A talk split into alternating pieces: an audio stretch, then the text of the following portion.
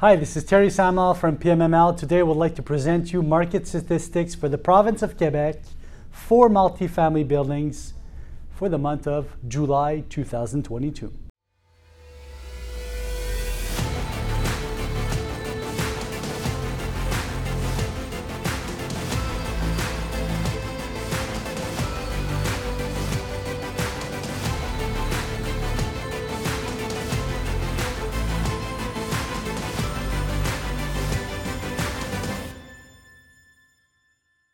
So in the month of July, uh, usually in the province of Quebec, we see uh, decreased volume in transactions. Naturally, it's been happening for years. Why?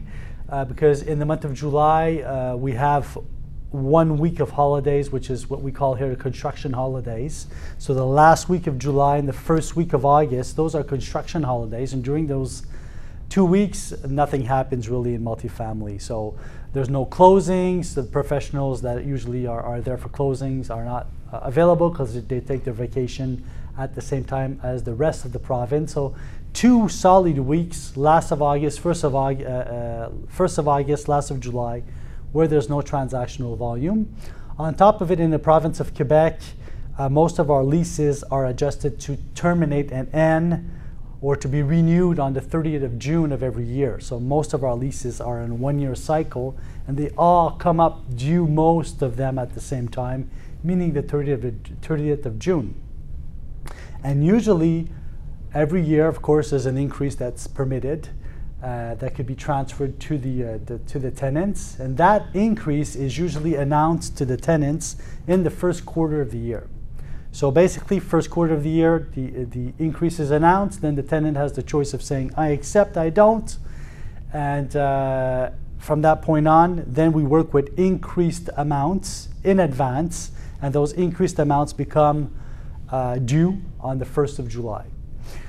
Uh, and for that reason, the, the, we have a lot of transactions that take place in April, May, June of every year. And then we fall into a low season, and after that low season, we fall into high season, which starts maybe end of August, beginning of September.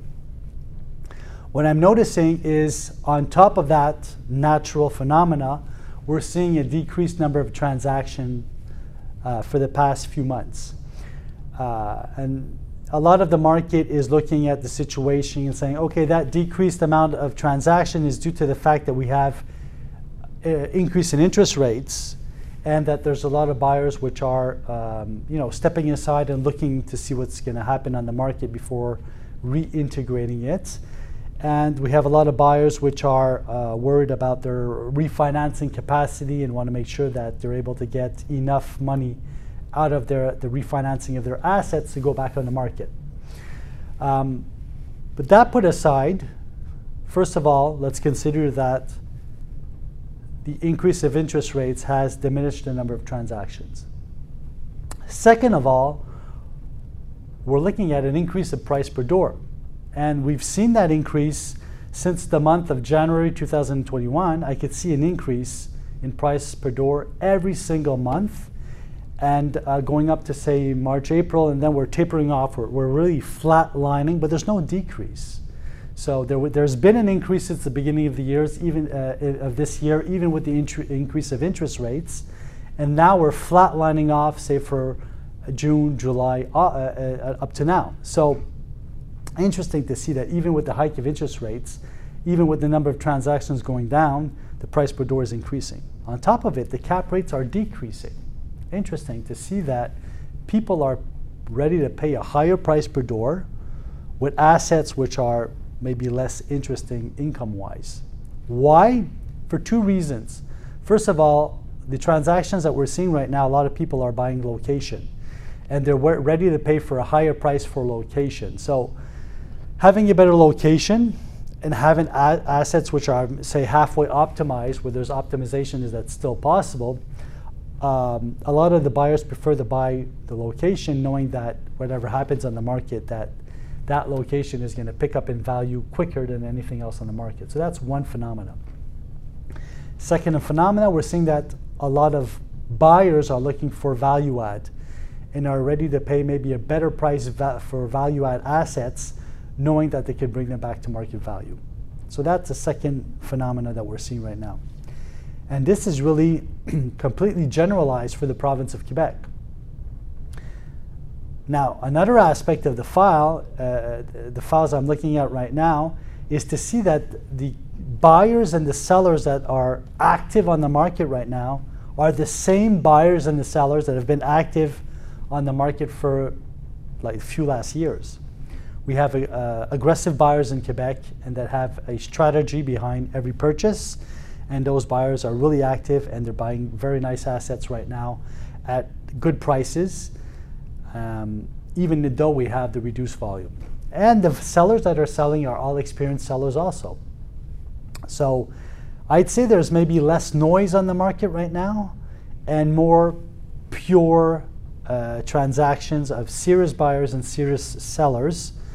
Uh, what we were seeing the past months, we were seeing a lot of an increased amount of, of, of, buyers on the market, but maybe people that were not willing to pay the price. So there was a lot of noise around all the files, and at the end of the day, we ended up, you know, transacting with the people that had more experience, or that were, were financially backed by investors that had heavier capacity to purchase and that had experience. So that's really interesting to look at right now. Greater area of Montreal, uh, most of the transactions that took place this month were in the lower grade category, so uh, 12 doors and below. Uh, 53 transactions, which is pretty much only a few transactions in the category of 12 to 24, and uh, very few transactions in the category of uh, 25 doors and up. What we must know, though, is that even though we had uh, reduced quantity of transactions in the category of 25 doors and up. At the biggest since the beginning of the year, first quarter, we had an incredible amount of transaction taking place in that category. Uh, so if you take all in all and you melt everything down, everything is nice and basically uh, stable. Uh, so decreased amount of, uh, of transactions for sure, for sure in Montreal. Um, Prices per door on the increase all over the board. Compressed cap rates all over the board also. And if we look at Quebec City now, uh, the capital region, where we've had a lot of uh, large portfolio sell since the beginning of the year, uh, also we have reduced transactions in that category. Prices per door have increased all over the board uh, except for transactions of 50 doors and above, where we've had only one transaction take place at a very low price per door. Uh, that transaction went for $100,000 per door, and the average Quebec market for that category is 130,000 per door. So either there's an issue with the building, or, or either there's a deal going on there that was not uh, controlled by a brokerage firm but uh, definitely the buyer did get a, a, a, building of a good size at a very good price. Um, if I'm looking at the, uh, the cap rates in Quebec City, we're doing very well also. We're blending in between 3.8 to 4.45. Montreal, I didn't talk about it, but we're blending between uh, 3.4 and uh, 3.6 approximately. Uh, some transactions going up to uh, 4.6 in the low, in the smaller size buildings. City of Sherbrooke, a learning city, uh, has high transactional volumes. We, there's an increased amount of number of small transactions in Sherbrooke. Usually, when we see that, is because the market is below value part of, uh, if we're comparing to the rest of the province of Quebec. But this is not the case right now. So we could see that investors are really interested in uh, working with a tenant base that's composed of students, and there's a lot of students in Sherbrooke. I'm seeing the same thing here right uh, across my uh, office here. I'm downtown Montreal right now. There's a lot of student housing about a quarter mile up here, and I could see that there's an increase uh, in value, uh, price per door, and rental value for the students, um, backed by the parents that are willing to pay a higher price to have a nice and secure environment close to school for their uh, children. So interesting to see that the price per door is keeping high in Sherbrooke. It's increasing uh, for the smaller assets, where the, let's say 135,000 per door, and there's a lot of newer assets that sold in Sherbrooke, bringing the average price per door for the larger assets pretty high. So interesting to see that the market is maintaining. Gatineau, uh, which is close to Ottawa, right across the river, that market is doing very well right now. We're seeing an increase in price per door, uh, considerable considerable increase in price per door, an impact that is uh, major right now, and cap rates which are compressing once again. A lot of land is being sold in Gatineau to build multifamily uh, projects, and that has a large influence uh, on what's going on. also, there's two major uh, assets that were sold to a, a REIT recently that have increased the price per door uh, selling in Gatineau. So now I'd like to talk to you about my top five transactions, and I'm, I'm going to be talking to you about two transactions in Montreal, one Quebec City, one Sherbrooke, one Gatineau. Um, I'm not going to be talking about Three Rivers uh, because the price per door in Three River, Rivers is still uh, increasing, and I like to talk about the larger assets being sold, but Three Rivers is, is moving and booming right now. So for investors of low caliber that don't have, I would um, like to correct that term, not low caliber caliber, but they don't have the the cash down necessary to buy larger assets. Uh, Sherbrooke is definitely a place to start off in real estate. Uh, so let's look at two transactions that took place in Montreal.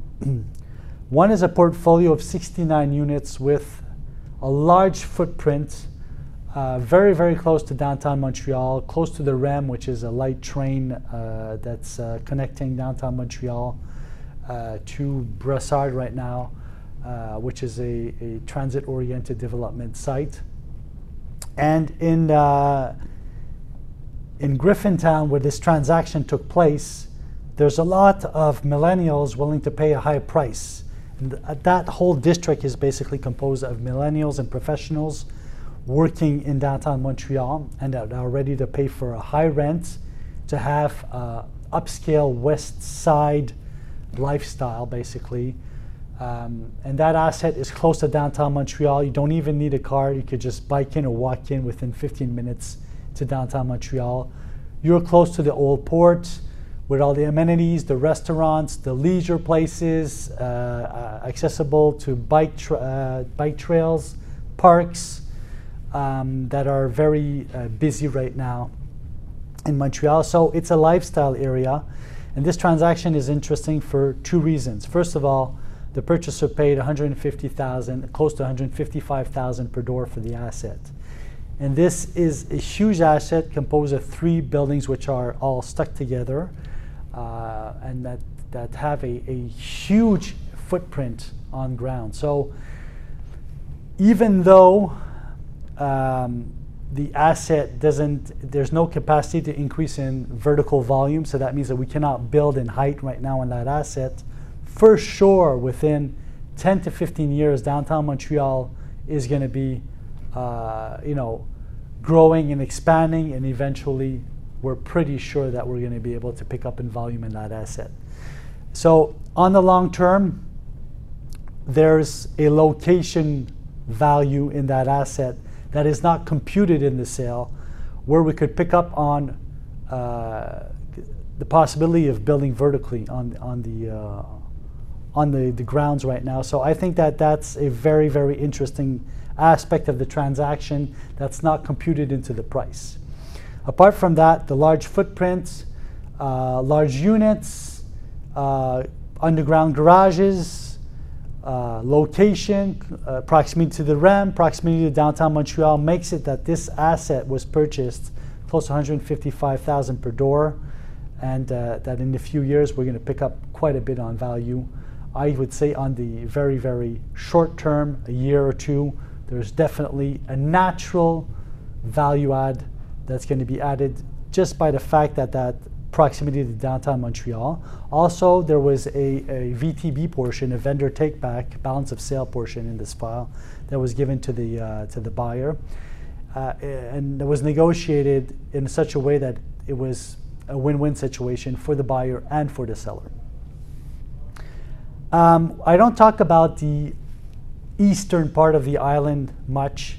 I do talk about the mid eastern section, which is Hochelaga Maisonneuve uh, which is a whole district close to downtown Montreal that's um, really under speculated for me right now. If I'm looking at the western part of Montreal, close to downtown, that's been hyper densified right now with large buildings. The eastern part has not. And it's just a question of time before we start picking up uh, and we start building uh, buildings of 10, 8, 10, 11 stories, 12 stories in that area. So I think that land is picking up in Hochelaga Maisonneuve. But east of that, at the end of the island, if, if you know Montreal Island, you fly into when you fly into Montreal, you fly in on the western part through the Dorval or Pierre Elliott Trudeau Airport, and then you come into downtown, which is more in the center, and to the eastern part of the uh, of the island. That's where you have the refineries. That's where you have some industrial space. But some in, uh, refineries have closed, and now we have available pieces of land, and we have uh, developers really developing right now that portion of the island. And we're also talking about uh, extending our public transportation system to be able to better serve that section of the island. Uh, all that promotion that's happening right now is creating a real buzz uh, to, to the, uh, for people that are looking to buy in that eastern portion of the island. Now, it's a 31 unit, three stories above ground, uh, one uh, floor in ground, half in ground. And that transaction went for about 145,000 per door, which is really increasing the price per door in that area for th- that type of category of assets. Uh, the buyer has been on the market for at least eight years. I remember this buyer very well calling me a few years back.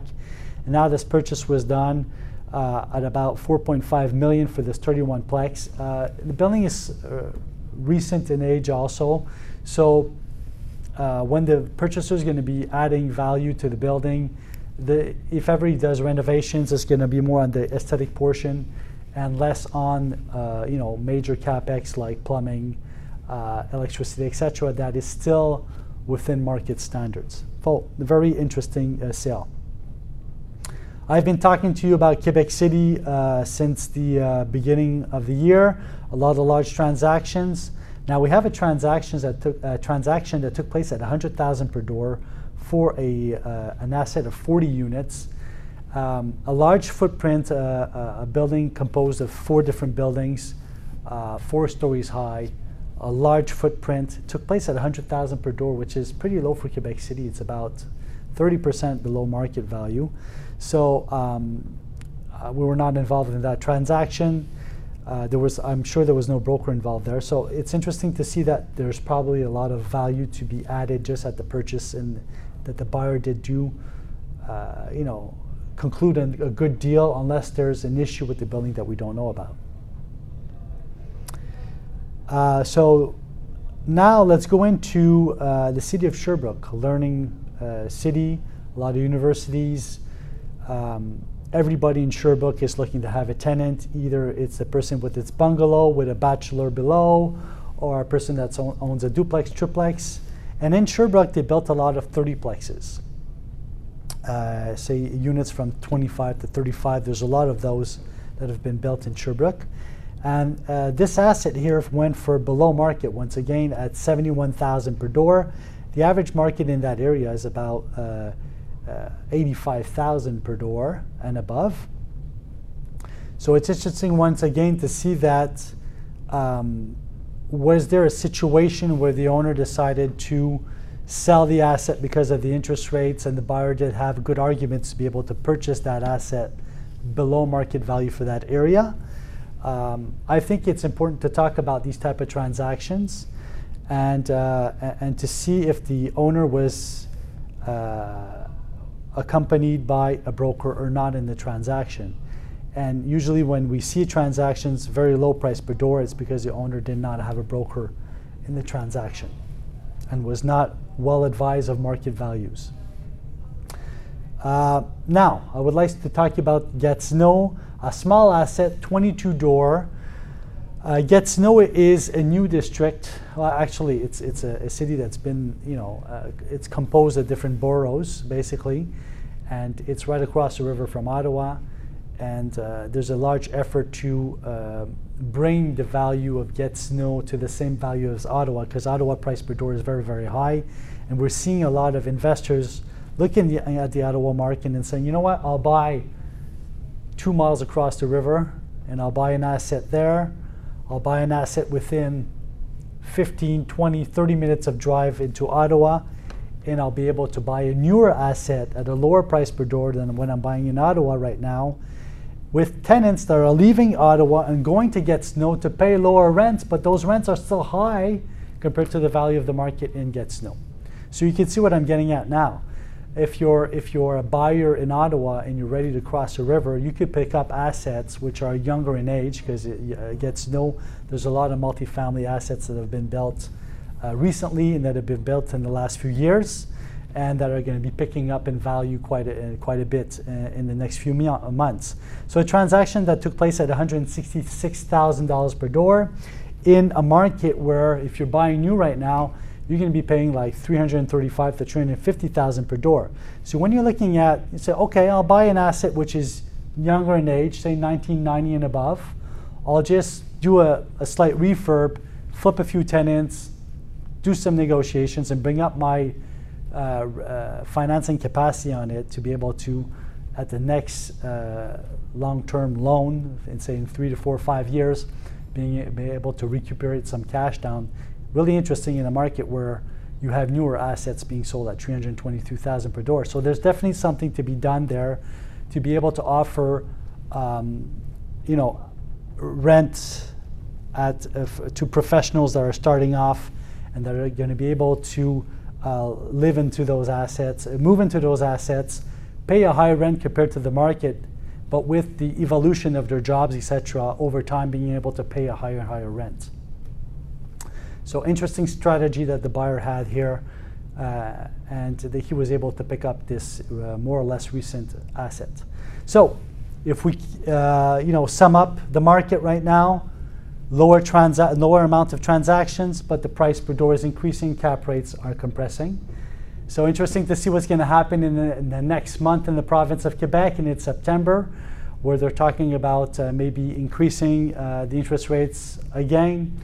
Let's see what happens. But for the moment, I could tell you that experienced buyers, experienced sellers on the market, and that uh, market value, price per door, is still very interesting. I'm always available to answer your questions. If you have, you're looking for a piece of land, go on our dedicated la- uh, website, landdev.ai. For our smaller, smaller buildings, you could go on our GoPlex site. And for our larger assets, you could head to pmml.ca. If you have any questions, feel free to contact me anytime. Send me a little email or contact me via phone. So have a great uh, end of your summer, and we'll speak again in our next and see ourselves again in next events. And uh, contact me if you need. So take care.